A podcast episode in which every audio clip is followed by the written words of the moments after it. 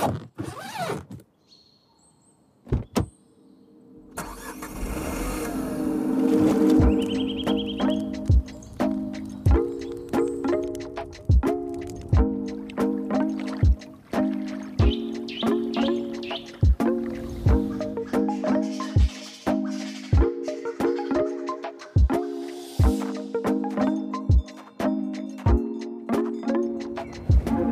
Herzlich willkommen zu einer neuen Off the Path Podcast Folge. Ich hoffe, ihr hattet ein tolles Weihnachtsfest. Vielleicht lag ja das ein oder andere Drausgängerprodukt oder eines unserer Bücher unterm Weihnachtsbaum. Das würde mich natürlich sehr, sehr freuen.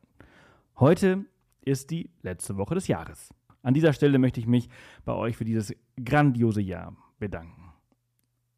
Wenn meine Berechnungen nicht falsch sind, dann haben über eine halbe Million Menschen meinen Gästen und mir dieses Jahr hier im Podcast zugehört. Und das ist richtig, richtig cool. Wenn ich mir vorstelle, dass wir alle in einem Stadion sitzen würden, ich glaube, das geht gar nicht, oder? Ihr merkt, ich gehe nicht sehr oft in Stadien, aber ich glaube, da passen nur so um die 70.000 Leute rein in die größten oder vielleicht sind es auch 80. Das würde ja bedeuten, dass wir viel mehr Stadien bräuchten und das macht das Ganze noch irgendwie viel, viel cooler. Eine halbe Million Menschen haben hier oder über eine halbe Million Menschen haben hier zugehört. Das ist, das ist also, wie gesagt, richtig, richtig cool. Also vielen, vielen Dank an jeden Einzelnen für euch. Äh, vielen Dank für jede einzelne Bewertung. Falls ihr das nicht gemacht haben solltet, dann freue ich mich natürlich, wenn wir das Jahr noch mit ganz vielen tollen Bewertungen beenden. Das kostet wirklich nicht viel Zeit und äh, ihr würdet uns einen riesengroßen Gefallen tun, denn das hilft wirklich sehr. Naja, ich schweife ab. Also, danke für 2022. Ich freue mich, euch nächste Woche zu erzählen, wie unsere Zeit in Afrika war. Heute ist die 204. Off the Path Podcast Folge und ich spreche mit meiner Reiseblogger-Kollegin bzw. der Nummer 1 Filmbloggerin Andrea David vom Blog filmtourismus.de. Wir sprechen über sehr viele verschiedene Themen und es hat sehr viel Spaß gemacht. Schaut auf ihrem Blog vorbei und es gibt selbstverständlich ein passendes Buch zu dieser Folge, das sie vor kurzem veröffentlicht hat. Szene für Szene die Welt entdecken mit der bekanntesten Filmtouristin auf Reisen. Das Buch ist im Conbook Verlag erschienen und natürlich in den Show Notes verlinkt. Und nun ganz viel Spaß mit der letzten Folge des Jahres. Andrea, hallo, schön, dass du da bist.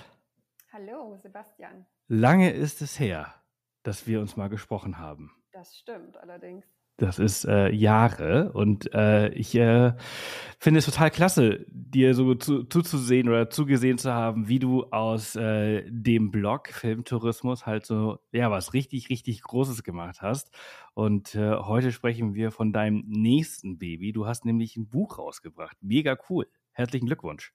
Dankeschön was so lange geplant war, wird endlich wahr. ich kann mir vorstellen, dass das wirklich richtig lange Planung äh, braucht, denn also ich meine, ich habe auch schon ein paar Bücher geschrieben, aber im Vergleich zu deinem Buch braucht mein Buch, naja, lass es mal vielleicht ein halbes Jahr bis Jahr Planung brauchen.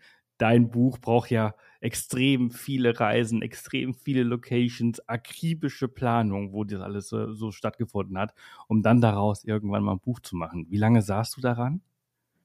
Also das eigentliche Schreiben hat bei mir auch so circa ein halbes Jahr gedauert. Aber was eigentlich noch länger gedauert hat, war davor die Entscheidung, was nimmt man eigentlich rein, was lässt man weg. Ähm, und dann auch eben nochmal die ganze Recherche zum Reiseführerteil, also wo wir jede Adresse nochmal abklopfen, gucken, ist das alles noch aktuell, weil man ja jetzt auch nicht überall im letzten Jahr war, sondern das manchmal auch schon ein bisschen länger her ist.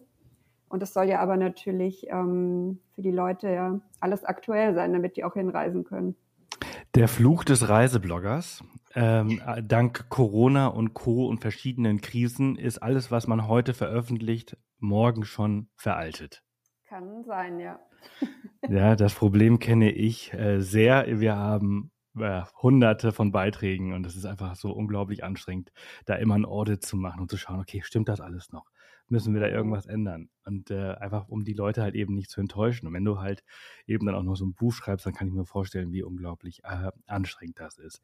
Ähm, Filmtourismus, ähm, das ist äh, deine Seite. Ähm, wann hast du das angefangen? Also ich habe tatsächlich äh, Tourismus studiert Tourismusmanagement in München. Und ähm, da war ich auch schon immer Filmfan. Also das Thema Film war bei mir schon lange vor dem Reisen eigentlich da. Aber als ich dann während dem Studium irgendwann an den Punkt kam, über was schreibe ich denn jetzt meine Diplomarbeit, war das damals noch, ähm, da war gerade so mit dem Herr der Ringe-Hype. Ähm, da wollten alle nach Neuseeland. Genau, da wurden dann die Flugzeuge beklebt mit großer Werbung, Mittelerde und, und irgendwie hatte ich da die Idee, eigentlich könnte man doch mal über Filmtourismus eine Abschlussarbeit schreiben. Da gab es eigentlich in Deutschland fast nichts dazu. Nur in den USA gab es so ein bisschen Forschung und ja, da konnte ich mir irgendwie vorstellen, damit kann ich mich jetzt sechs Monate beschäftigen, ohne dass es mir irgendwie, ja, über ist, das Thema. und dann habe ich selber Befragungen gemacht im Kino. Also habe dann wirklich Reise, also Fragebögen vor dem Film ausgeteilt und hinterher wieder eingesammelt. Ähm, das war damals zu Lost in Translation, also Tokio, und zum Film Troja, der unter anderem in Malta gedreht wurde.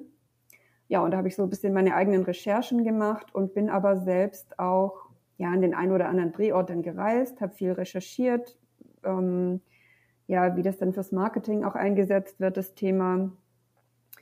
Und da bin ich dann eigentlich ähm, erst richtig selber auf den Geschmack gekommen, ja, selbst hin und wieder auch an Filmdrehorte zu reisen. Und ähm, ja, so ging das dann danach weiter, dass ich halt, äh, wo war ich denn als erstes, muss gerade mir überlegen, so die erste größere Reise war dann nach North Carolina auf den Spuren von Dawson's Creek und ähm, Dirty Dancing und dann war ich in Italien auf den Spuren von der talentierte Mr. Ripley oder in Frankreich, äh, wo Schokolade gedreht wurde in dem Örtchen. Und dann so nach einer Zeit, ähm, das war dann so zwei, drei Jahre später, dachte ich mir, irgendwie ist das ja auch schade, wenn man diese ganzen Infos für sich behält. Und vielleicht interessiert das ja auch noch jemand anderen. Und habe da ähm, ja die Seite filmtourismus.de gestartet. Damals noch nicht so als Reiseblog, sondern mehr als Drehortdatenbank, würde ich es jetzt mal bezeichnen. Ähm, ja, und habe da erstmal so hobbymäßig äh, ja einfach meine Infos geteilt und da gab es dann doch auch Leute, die froh waren, das zu lesen. Ja, und mittlerweile sogar richtig viele. Ich meine, du hast äh, wie viele Follower hast du auf Instagram? 900.000? Äh, nee, 831.000 aktuell. Das ist, das ist, das ist nicht wenig Leute, die sich halt für diese Art von Reisen halt interessieren oder für deine Bilder interessieren. Das ist faszinierend. Ähm, und ich stelle mir das halt auch, äh, ja, extrem, extrem äh, aufwendig vor, diese, diese Seite so zu pflegen und diese ganzen Inhalte zu erstellen.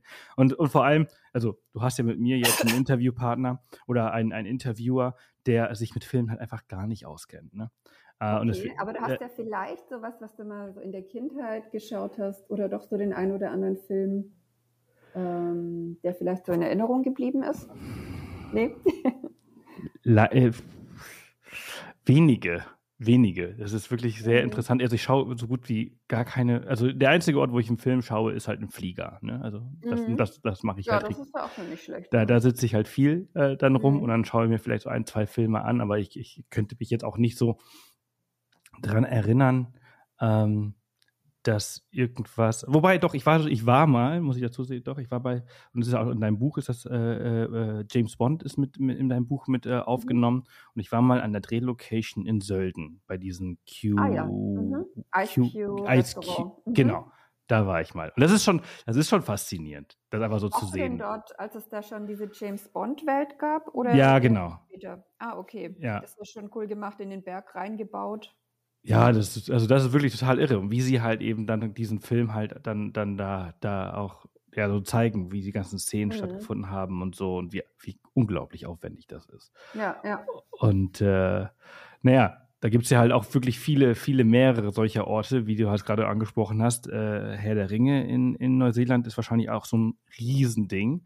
Und äh, mittlerweile, wie ist das bei dir? Also, du wirst dann von diesen ganzen DMOs die mich ja auch einladen wegen anderen Interessen. Bei mir ist es ja wegen Abenteuer und, und, und, und, und äh, Reisen, aber bei dir ist dann wegen der Filmlocations. Ja, also es gibt tatsächlich auch ähm, Gruppenpressereisen zu diesem Thema hin und wieder. Aber oftmals sind das auch individuelle Recherchen dann.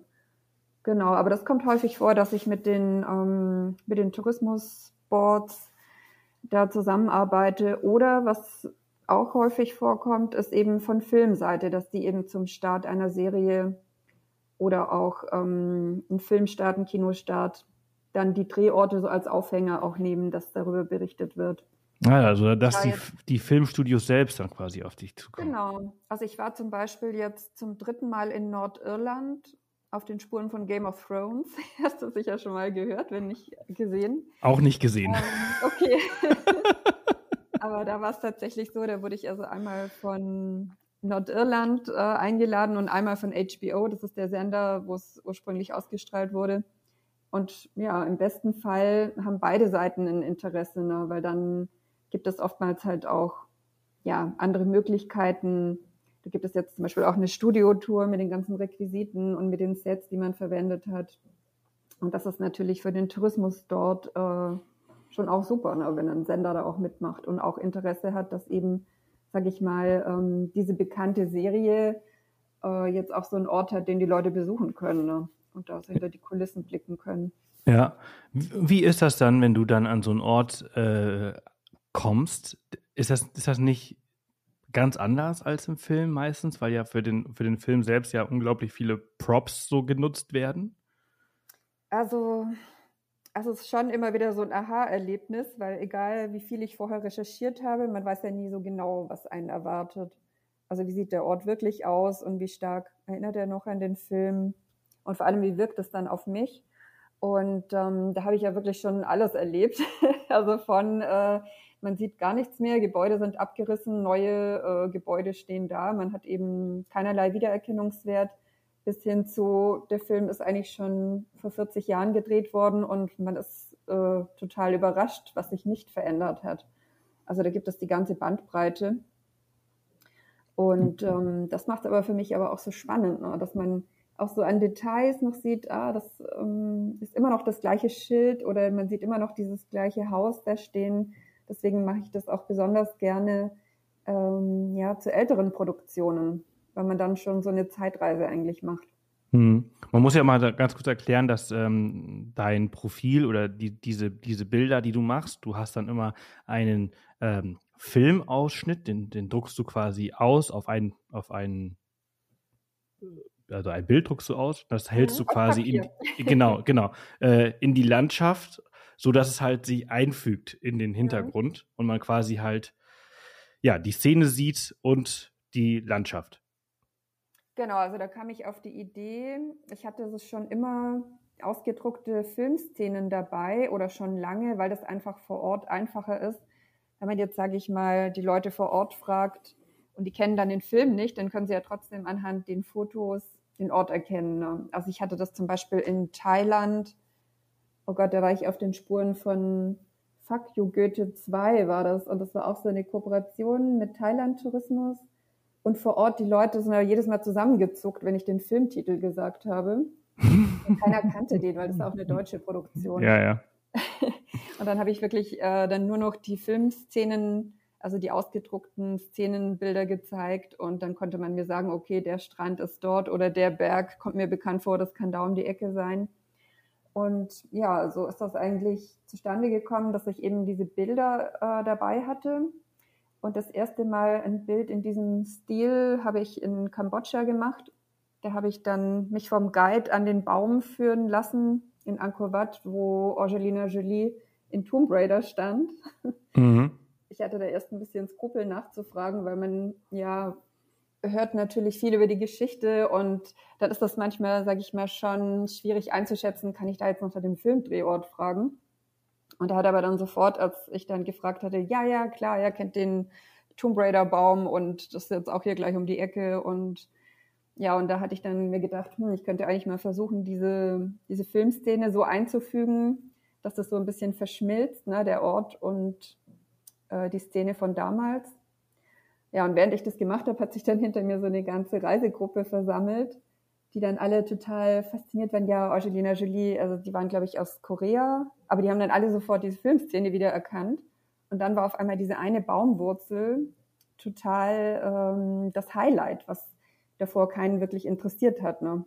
Also das finde ich auch immer das Faszinierende, wie halt durch die Filme so ein Ort aufgeladen wird. Ne? Also diese Aura hat, ah, hier war das und ähm, diese Geschichte halt noch so ein bisschen in sich trägt.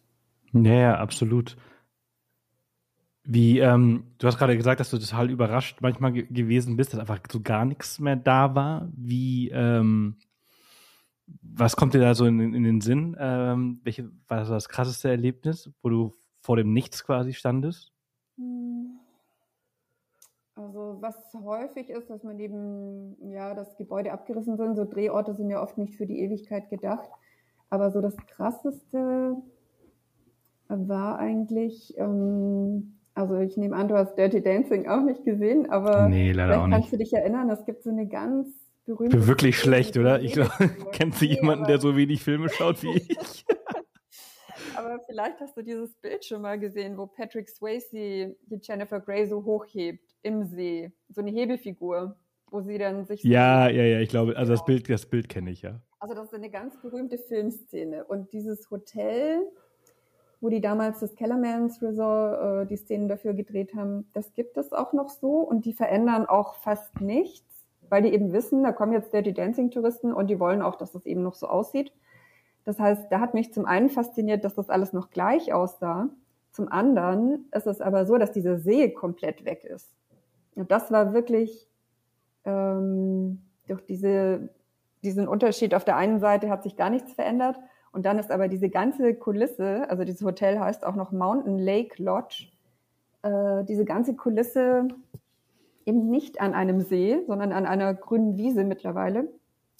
Und das kommt daher, das ist irgendwie so ein geologisches Phänomen, dass dieser See alle paar Jahre versickert und dann irgendwann wiederkommt. Aber ja, wenn man da jetzt quasi auf den Spuren äh, dieser Filmszene wandelt, steht man da total auf dem Trockenen. Also und das fand ich irgendwie schon sehr faszinierend, dass ähm, ja, man denkt immer, klar, Gebäude verändern sich und so, aber auch die Natur verändert sich. Ja. Oder dieses Felsentor auf Malta, das hast du vielleicht auch mitbekommen, dass es eingestürzt ist. Ja, ja, ja, da erinnere ich mich, ja. Und das ist ja auch ein ganz berühmter Game of Thrones Drehort. Und ja, das heißt eben, auch in der Natur kann sich vieles verändern. Und da sieht man dann manchmal, wenn man dann nach Jahrzehnten dann quasi dort die Drehorte aufsucht, was sich eigentlich so verändert hat. Filme sind ja auch so Zeitdokumente, ne? Ja, absolut. Nicht Nicht, sondern eben auch, wie sah es damals aus. Ja. Deswegen mache ich das zum Beispiel auch ganz gerne in Hamburg selber. Ich wohne jetzt erst seit acht Jahren hier. Aber hin und wieder wandle ich hier halt so auf den Spuren von alten Hamburg-Filmen und finde es auch immer interessant, wie sah denn früher St. Pauli aus? Oder ja, wie sah der Hafen früher aus? Äh, da gibt es zum Beispiel auch einen Film Absolute Giganten. Das ist so mein Lieblings-Hamburg-Film. Und da muss man sich vorstellen, man sieht in diesem Film diesen alten Kai-Speicher im Hintergrund, der ja einfach nach Industrie eben aussieht. Und wenn man das eben heute drüber legt, äh, ist es halt total spannend, dass genau auf diesem Kai-Speicher heute ja die Elfi drauf sitzt. Das ist heute die Elbphilharmonie. Okay. Und genau, das ist dann neben dem ja, nostalgischen, dass man dann vor Ort ist und ähm, ja, so ein bisschen in diese Filmwelt dann eintaucht. Auf der anderen Seite auch einfach, ja, spannend zu sehen, wie sich Orte verändern. Ja, aber das ist, das ist, das ist voll interessant, weil das ist ja wirklich geschichtlich halt eben auch, ja, so, also du bist ja super detektivisch unterwegs. Äh, ja, diese ganzen Detektivarbeit. Ja, diese ganzen Drehorte zu finden und dann halt eben auch noch diese Informationen dazu zu sammeln. Ähm, mhm. Das ist schon auch richtig viel Arbeit.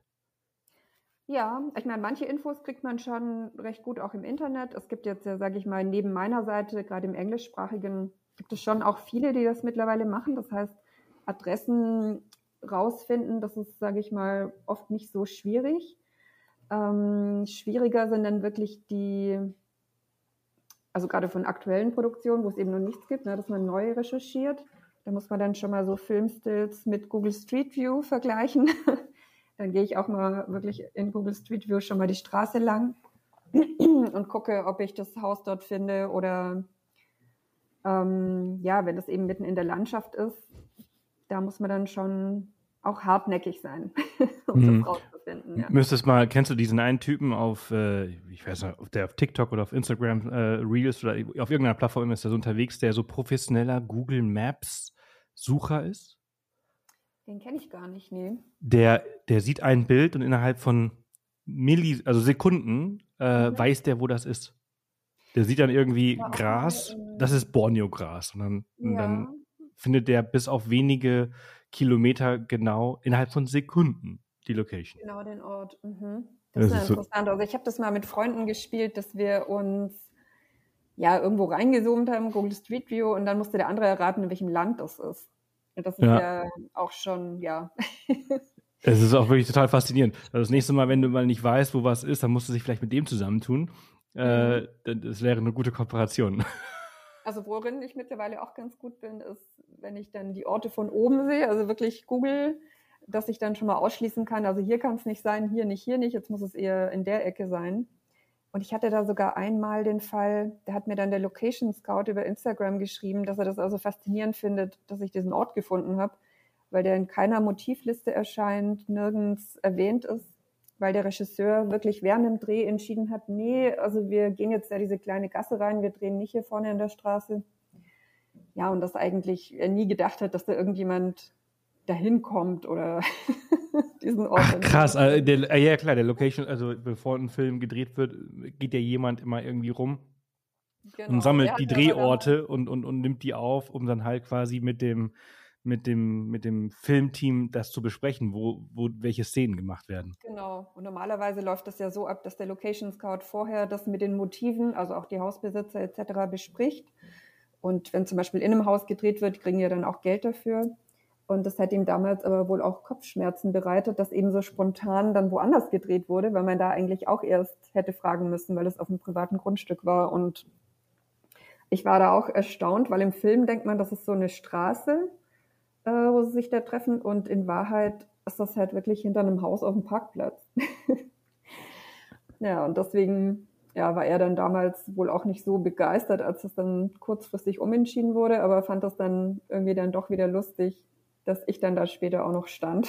Ich kann mir vorstellen, dass wenn, also dass du halt, du, also ich als Fotograf weiß mir über die Macht der Kamera oder des Blickwinkels. Ne? Mhm, also, dass ich halt genau. halt einfach die Macht habe, wie ich eine Geschichte erzählen kann. Mhm. Und ich kann mir vorstellen, zeigt, ne? genau, genau. Und ich kann mir halt vorstellen, dass wenn du halt an diese Orte reist und dann so diese Szenen dabei hast oder weißt, wie diese Szenen in diesem Film waren, dann stehst du wahrscheinlich irgendwie so davor und denkst so, oh krass, weil wenn du denkst so, ja, das war eine Gasse und auf einmal ist es eigentlich mhm. eher ein mhm. Parkplatz, weil einfach der ja. Blickwinkel äh, das so hergegeben hat. Das finde ich, das finde ich total faszinierend. Genau, also der Ort ist dann manchmal eben, wirkt ganz anders.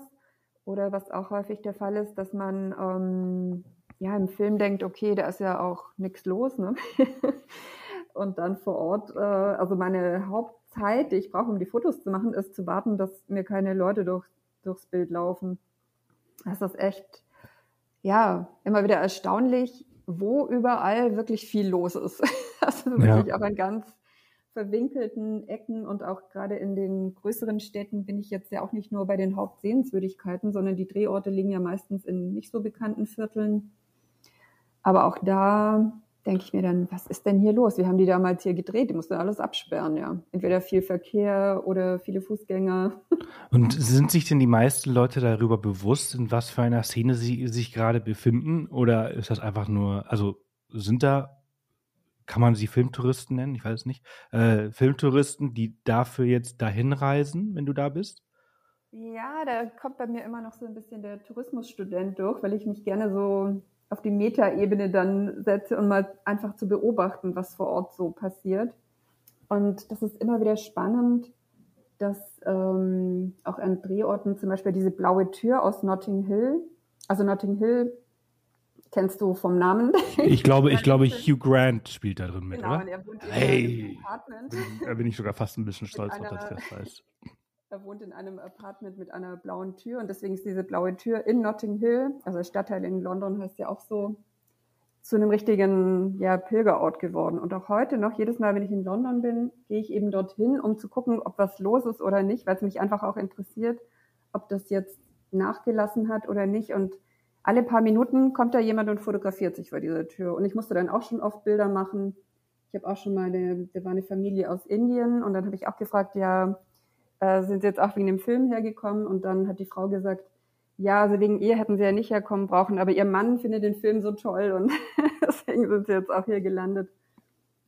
Ja, und das ist doch so, dass das oft sehr nachhaltig ist, dass also wirklich weiter die Touristen kommen, dass das einfach zu Sehenswürdigkeiten geworden ist. Und ähm, ja, und äh, auf der anderen Seite passiert es aber auch mal, dass ich Fotos mache und die Leute dann fragen, äh, was gibt's denn hier zu sehen? Wieso machst du jetzt hier Bilder? Das ist doch hier ein ganz normales Haus. Und wenn ich dann sage, ja, das ist aber hier das Haus aus Sex in the City oder was auch immer, das auf einmal für die auch interessant wird, weil sie dann erst quasi ähm, erkennen, ach ja, stimmt ja, das, ach, das ist hier. Ne? Das ist genauso, ja. wenn man jetzt so einen historischen Ort besucht. Die sind ja manchmal jetzt, wenn man die sieht, auch nicht unbedingt interessant. Und erst wenn man die Geschichte dahinter kennt, äh, bekommt ja der Ort dann eine neue Bedeutung dann sozusagen. Ja, äh, ich habe mich gerade, während du das erzählt hast mit, mit Sex in the City, war ich jetzt gerade bei dir zum Beispiel im Buch und äh, der erste Film ist ja äh, Zurück in die Zukunft und es mhm. ist ja in, in Los Angeles gedreht worden mhm. und das ist ja eine ganz normale Straße, äh, mhm. die da quasi hier Roslindale Avenue ähm, ja. und da, da frage ich mich halt auch so, ja, rennen die Leute die ganze Zeit die Straße rauf und runter? Also ich meine, in Hollywood machen sie das, weil da die ganzen Stars und Sternchen irgendwie da leben. Ähm, aber äh, laufen die Leute dann die Roslindale Avenue äh, hoch und runter und suchen diese Orte dann? Ähm, also da ist es jetzt nicht so, dass da die ganze Zeit ein Kommen und Gehen ist. Allerdings, ähm, ich habe dort mich mit einer Nachbarin unterhalten, die kommt da immer raus, wenn Leute vorm Haus sind die hat das, glaube ich, so ein bisschen als Hobby mittlerweile, dass sie halt mit den Filmtouristen dann schnackt vorm Haus. Äh, und die hat mir erzählt, dass heute schon zwei Leute da waren, also dann am Vormittag. Also dann doch so alle paar Stunden zumindest jemand auch mal kommt, ein Foto zu machen von dem Haus. Und ähm, das ist natürlich, sage ich mal, auch für die Leute, die dort wohnen. Ich glaube, entweder man nimmt das eben so wie die Nachbarin und sagt, es ist ja auch cool, an so einem berühmten Ort zu wohnen. Wahrscheinlich steigert das auch den, den Wert des Hauses, falls man das mal verkaufen will.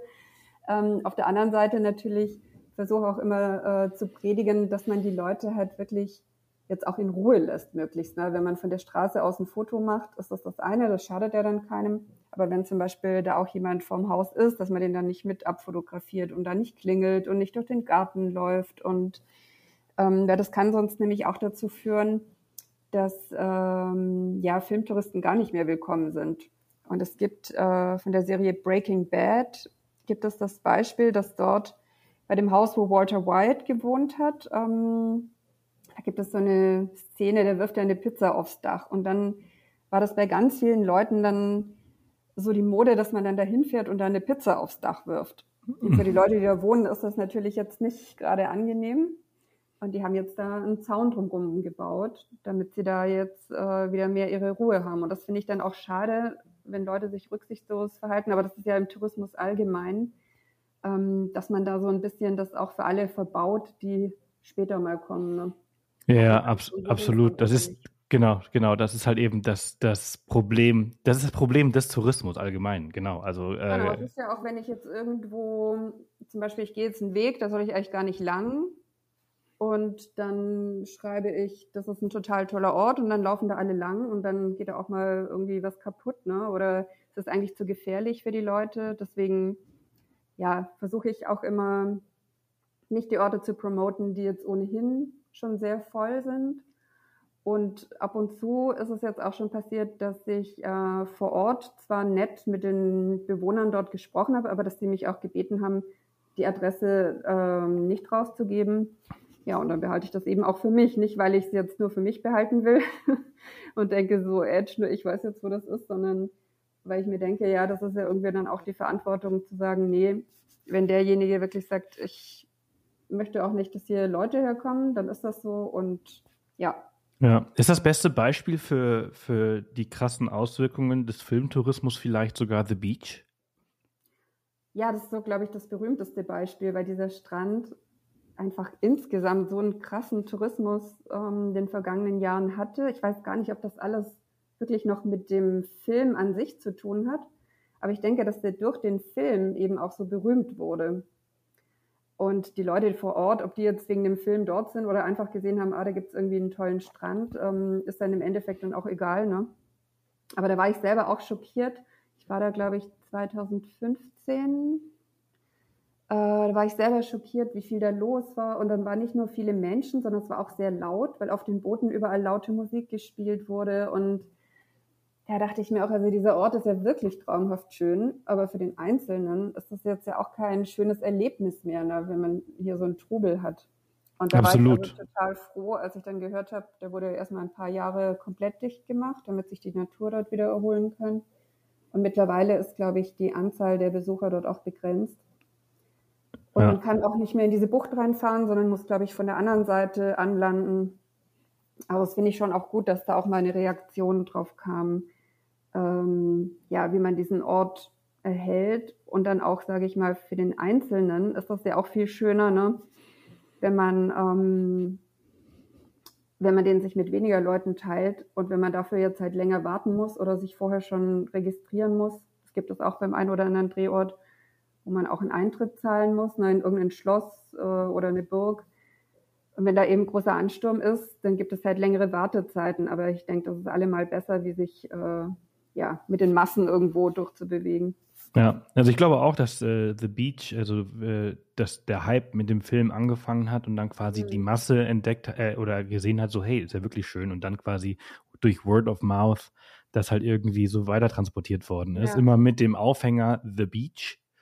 Ähm, genau. Und äh, ich glaube, die haben den jetzt für oh, drei Jahre geschlossen gehabt, jetzt wieder aufgemacht. Ja. Dann kam, dann war der Ansturm jetzt aber auch wieder so groß, dass mhm. sie es nochmals limitiert haben. Mhm. Und äh, naja, wie du halt gerade auch sagst, ne, also wenn durch die Limit, also durch die Limitierung der, der, der Besucher hat der Einzelne halt auch einfach mehr davon. Weil, also ich war ähnlich wie du vor vielen Jahren mal dort und das war mhm. relativ abturnt. Ja, aber der Ort an sich ist ja schön. Also jetzt nicht so, dass man sagt, man ist enttäuscht, dass es ganz anders aussieht glaube, die haben einen Berg, haben sie dann im Film nochmal kopiert, sodass quasi die Bucht geschlossen ist. Das ist das Einzige, was man da verändert hat. Und ansonsten sieht der Ort ja wirklich so aus. Ja. Und dann ist es ja auch total schade oder sage ich mal auch dramatisch für die Natur, äh, dass da ja so viele Boote dann ankern und wie gesagt, der Lärm hat mich da auch ziemlich schockiert, dass das einfach auch so laut dort war. Ja, ja, also du hast gerade gesagt, was sie halt eine Sache kopiert haben, so dass es halt im Film anders aussieht. Ich mhm. weiß, also hier auf Mallorca wird ja auch relativ viel gefilmt, weil das Licht ja, ja auch so geil ist. Mhm. Und hier wurde letztens, ah, ich habe den ja auch nicht gesehen, ähm, äh, so ein Netflix-Film vorher produziert, letztes Jahr, äh, ich glaube, mit, wie heißt er? Äh, der, der immer mit, äh, mit, mit Ben Stiller ist es nicht, äh, der immer Adam mit. Sandler? Der äh, Adam Sandler, Adam Sandler. Äh, Adam Sandler und äh, Adam Sandler hat den Film Hustle, glaube ich. Äh, den habe ich, hab ich, noch nicht gesehen. ich glaube, der, der Film heißt Hustle, Basketballspieler. Irgendwie mhm. geht es um Basketball. Und auf jeden Fall hier in Poyenza, also hier, wo ich äh, Tennis spiele, da haben sie gefilmt. Also während wir Tennis gespielt haben, glaube ich, haben sie gerade gerade irgendwie die Straße abgesperrt mhm. und gefilmt. Und aber diese Szene wurde dann halt hier in den Medien aufge, äh, aufgezeigt und das fand ich so lustig, weil das, wenn du daran vorbeifährst, ist einfach nur so eine, das ist eine Ruine eigentlich. Mhm. Das ist eine, das ist eine Ruine und ja. äh, da, die haben daraus äh, äh, Russland gemacht mit einem oh. McDonalds-Zeichen und Schnee. Mhm. Und fertig war's. du denkst so, du denkst so, ey, es ist halt einfach Februar, ich spiele hier Tennis in der Sonne und äh, da auf der anderen Straßenseite wird Russland gerade nachgebaut äh, und da fällt künstlicher Schnee. Ja, in LA äh, habe ich das auch mal gesehen, da haben die, also ich habe da geschwitzt ohne Ende und dann denke ich so, wieso ist denn das da so weiß da unten? Das war in einem Park und dann habe ich auch gesehen, dass die da alles künstlich eingeschneit haben in so einem Waldstück. Und man schwitzt da und denkt so, puh, ja, die müssen jetzt da in ihrer Jacke rumlaufen und. das ist richtig anstrengend. Als Schauspieler dann da irgendwie, äh, du darfst nicht schwitzen. Nee, du musst ja eher noch aussehen, als ob du frierst. Und ja. dann ist schon schwierig, ja. Ja, ja. Äh, auf halt Mallorca fällt mir gerade ein, da wurde ja auch ähm, Das Böse unter der Sonne gedreht von Agatha Christie, der Film die Verfilmung. Und der spielt aber eigentlich auf Kreta und wurde dann aber, ich glaube, Cala Formentor oder so. Ja, ja das ist ja hier, wo wir, wo wir wohnen. Den ah, Film ja. kenne ja, ich gar nicht. kannst du dich quasi mit einem Tagesausflug auch mal auf die Spuren von einem Film. Also ich gebe dir jetzt eine Aufgabe, du musst jetzt einmal diesen Film gucken, das Böse unter der Sonne und danach an den Drehort fahren. Okay, okay, das merke ich mir. Also den Drehort kenne ich, da fahre ich mhm. aber ab und zu mit dem Fahrrad hin. Äh, das ist wirklich sehr, sehr schön. Mhm. Äh, ich kann mir vorstellen, dass das hier mit Kreta sehr, sehr, sehr nah, dem sehr nahe kommt. Mhm. Sehr felsig dann alles, ja. Ja, und äh, das Böse unter der Sonne, das merke ich mir. Ähm, das ist doch so ein Klassiker. Der würde mir jetzt bei Mallorca sofort einf einfallen. Fällt dir noch irgendein anderer Film ein? Ähm, es gibt noch ein ganzes halbes Jahr. Das ist eher so eine Rom-Com. Ähm, da spielen ein paar Szenen auf Mallorca. Und dann gibt es die Serie Night Manager. Die fand ich eigentlich auch ganz gut. Oh, ich, nicht, Ich hm. kenne gar nichts. Ich kenne nichts. Ich glaube. Aber du hast noch eine ganze Fülle von Filmen, die du dir mal angucken kannst. Ja, ja, das tatsächlich. Tatsächlich äh, könnte ich einfach irgendwie Netflix, Disney Plus, scheißegal, welchen Streamingdienst ich anmache. Mhm. Da finde ich ganz, ganz viel, was ich nicht kenne. Also äh, bei der Anzahl der Serien, ich kann ja auch nicht mehr alles gucken. Das ist so viel.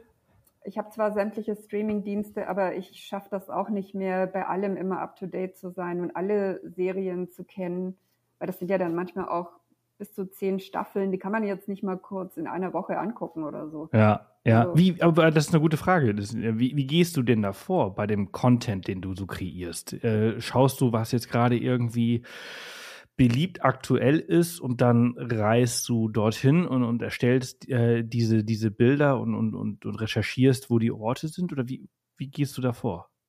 Also wenn es ein konkreter Auftrag zu einer Produktion ist, dann ist das eben dann natürlich auch der Hauptaufhänger.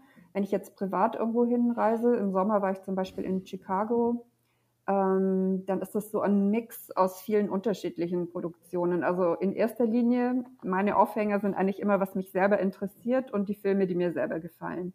Ich glaube, wenn ich das nicht hätte, dann würde ich das auch schon längst nicht mehr machen, äh, weil daraus speist sich ja, sage ich mal, auch so die Leidenschaft, dass man das auch gerne macht. Ähm, und dann frage ich aber auch immer, zum Beispiel auf Instagram oder auf Facebook, was würde euch noch interessieren?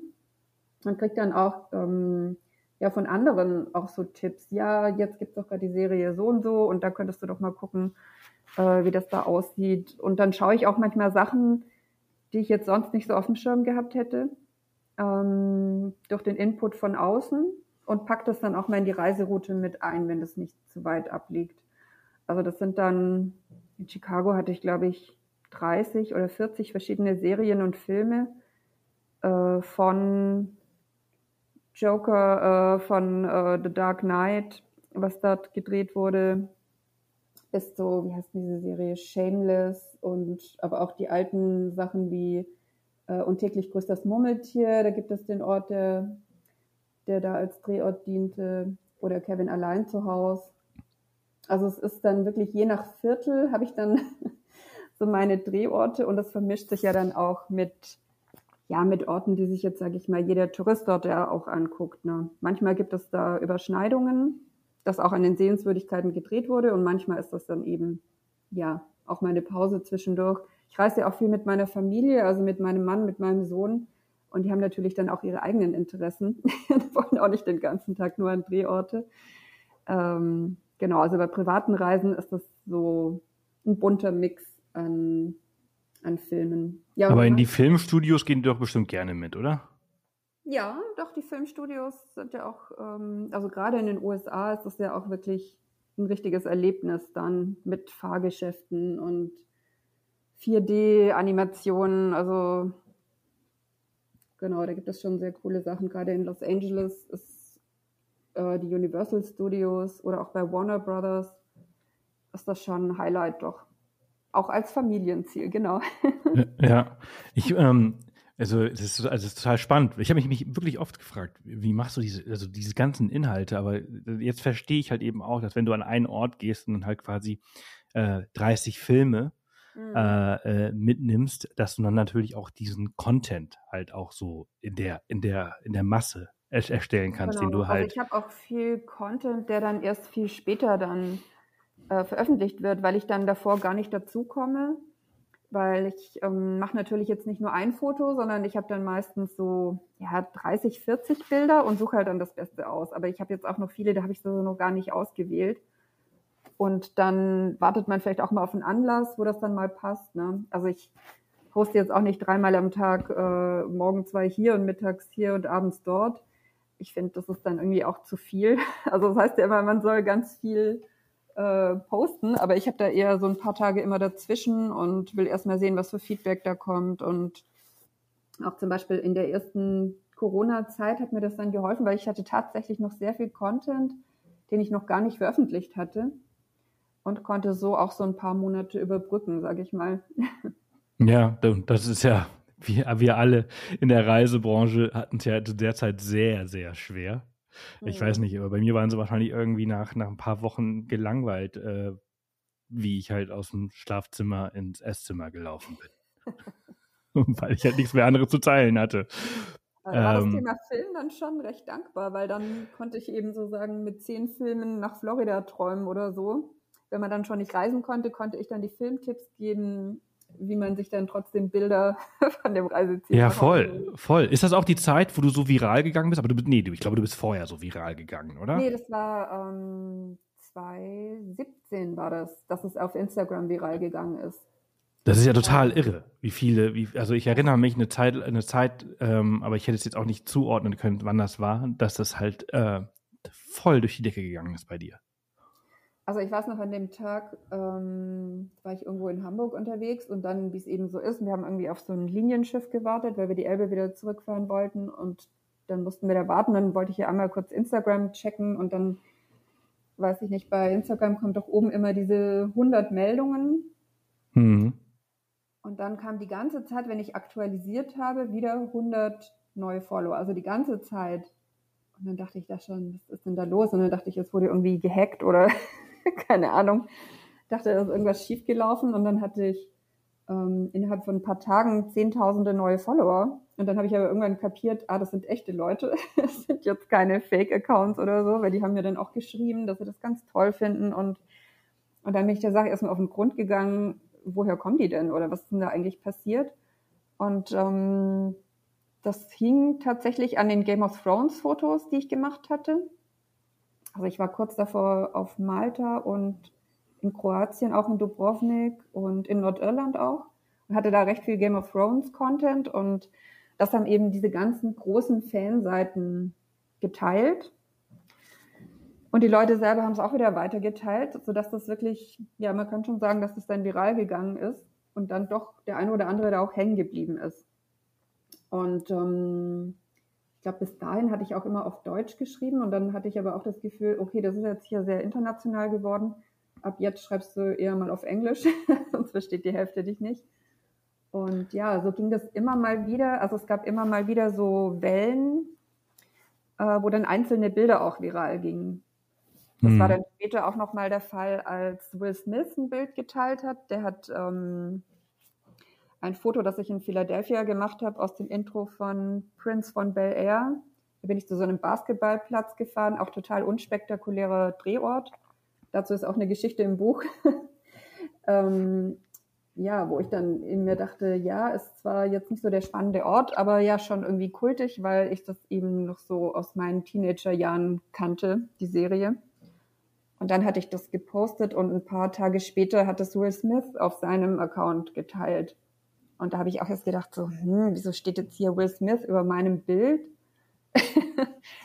und dann waren da aber irgendwie schon über eine Million Likes und ja, der hatte zu dem Zeitpunkt um die 40 Millionen Follower, also da blieben dann auch ein paar hängen und so gab es immer mal wieder so Wellen, ähm, ja, wo dann wieder das eben bekannter wurde, eben gerade über diese Bilder. Und das wäre jetzt, sage ich mal, über den Blog auch nicht so möglich gewesen. Ne?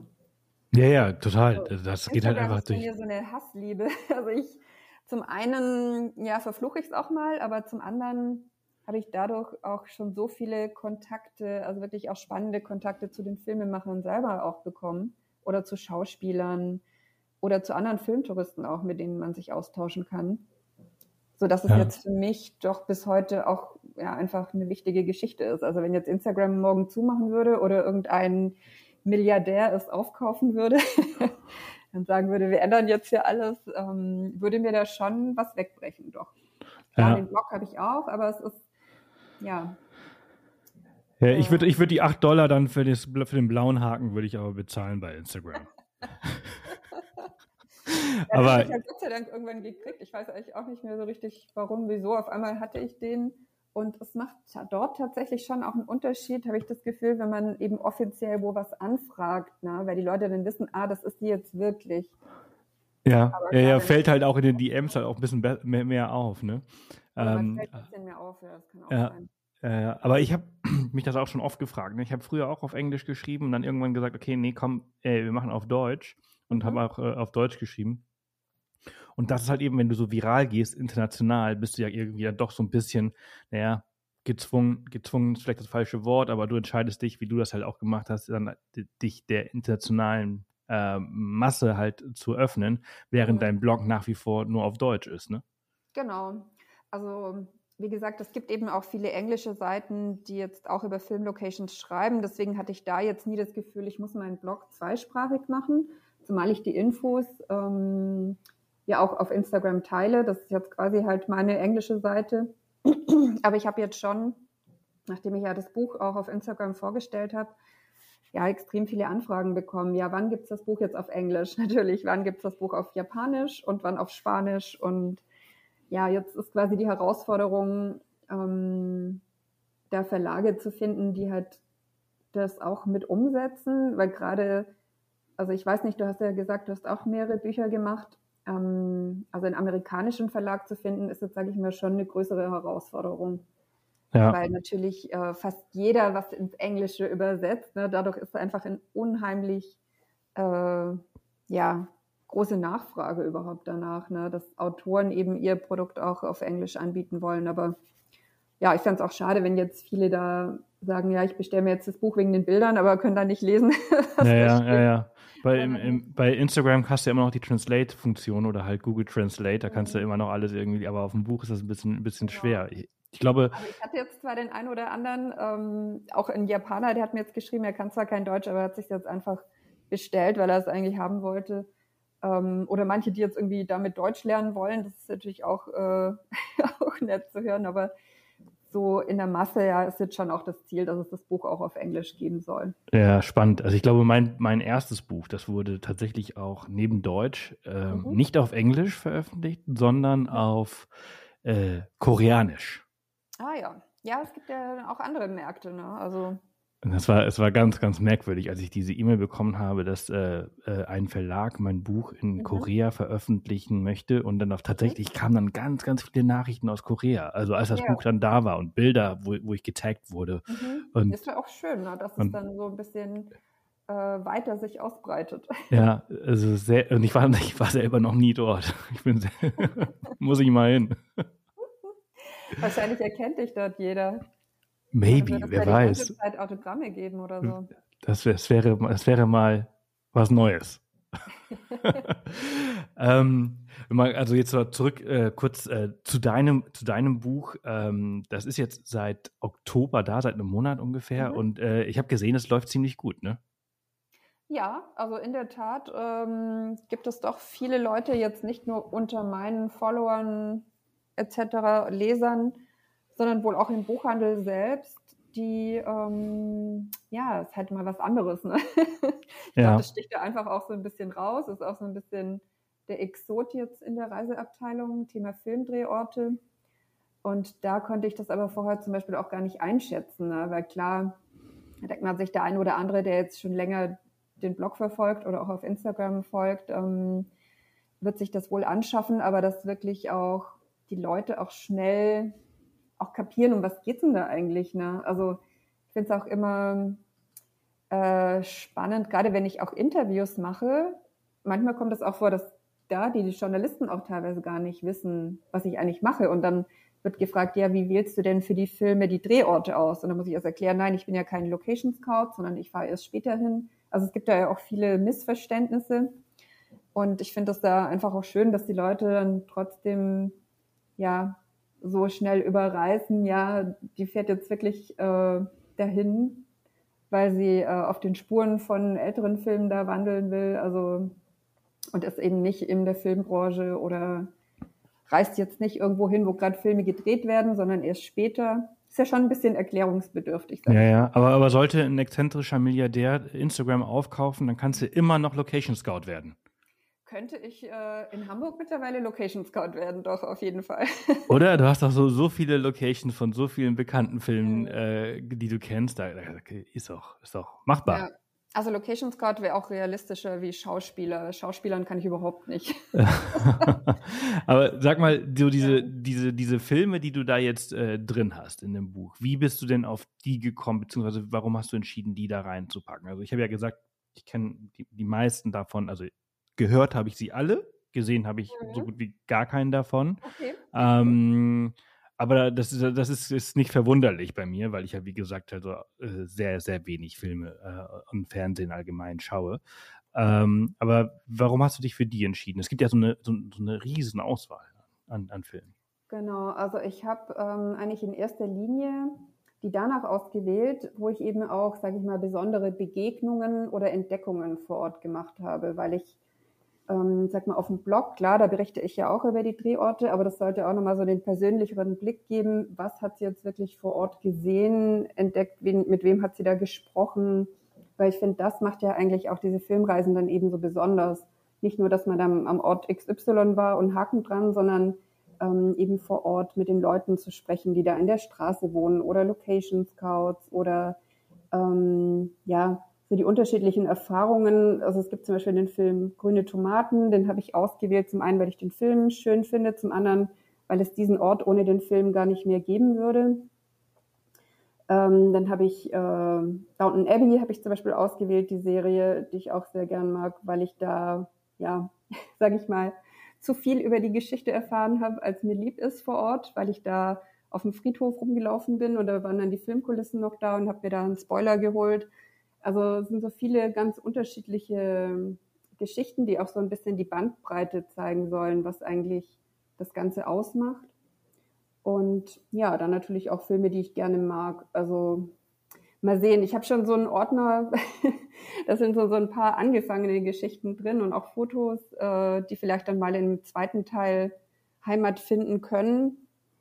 Aber ich denke so, wenn man jetzt einsteigen möchte in das Thema Filmtourismus, dann ist man mit diesem Buch, wo ja dann auch nochmal so ein Reiseführerteil drin ist, noch mit weiteren Filmen und weiteren Drehorten, wenn man jetzt zum Beispiel mal in London ist oder in Los Angeles, dass man einfach so ein bisschen schmökern kann, ja, was gibt's denn hier, was ist denn hier um die Ecke, äh, dass man da auch so einen Einstieg ins Thema findet. Ja, na, total spannend. Ich bin gespannt. Vielleicht finde ich ja dann im zweiten Teil Filme, die ich ja auch vielleicht kenne. Ähm, oder du musst halt mal so ein paar Filme Oder, oder ich fange halt mal einfach mal an, Filme äh, zu schauen. Ja, das Problem. Forrest Gump, das ist ja auf dem Cover. Ähm, kannst du mal anfangen. ja, ja, ja, das ist so ein Klassiker, ne? Den muss man eigentlich kennen. Also du hast ja, du hast ja, du, es sind ja ein, einige Klassiker. Also ich meine, aber ich, ich äh, habe die halt alle noch nicht gesehen. Zurück in der Zukunft, mhm. zurück in die Zukunft habe ich schon ganz viel von gehört. Äh, mhm. äh, wie heißt nochmal der Wagen, der so bekannt ist, der da drin ist? Der DeLorean. Der, der DeLorean, siehst du. Mhm. Äh, also das muss ich natürlich als The Big Bang, äh, ja, The Big Bang Theory, da, solche Sachen, solche Sachen würde ich kennen. Ähm, ja, da gibt es auch eine Studiotour. Du kannst auch so äh, in Los Angeles bei den Warner Brothers Studios kannst du ans Set von Big Bang Theory. Ja. Du kannst dich dort aufs Sofa setzen mit einem Comic. Das, das gibt es auch, ja. Ja, was es alles gibt. Also ich freue mich dann auf, auf Teil 2. Äh, herzlichen Glückwunsch zu deinem neuen äh, Buch. Äh, herzlichen Glückwunsch zu deiner steilen, krassen, coolen Filmtourismus-Karriere. Das ist, hat äh, sehr viel Spaß gemacht, die letzten Jahre, das immer wieder so zu beobachten, äh, wie du das gemacht hast und was du da gemacht hast. Und vielen Dank für heute. Ja, vielen Dank auch, Sebastian. Bis bald. Tschüss. Ciao. Ja, und das war's für heute, für diese Woche und dieses Jahr. Habt einen ruhigen und entspannten Rutsch ins neue Jahr. Nächste Woche erzähle ich euch vielleicht ein bisschen mehr über unsere Safari-Ausbildung. Selbstverständlich gibt es dazu auch bald eine eigene Folge, aber nicht nächste Woche, denn nächste Woche geht's nach Brasilien. Cem Özelus ist unser Gast oder ähm, Cem Özelus ist mein Gast und er ist einmal mit dem Klapprad von Brasilien, genauer gesagt Rio de Janeiro, einmal bis nach Kanada gefahren. Über dieses Abenteuer sprechen wir ganz ausführlich. Freut euch drauf, die erste Folge des Jahres wird crazy. Also passt auf euch auf, guten Rutsch und bis nächste Woche.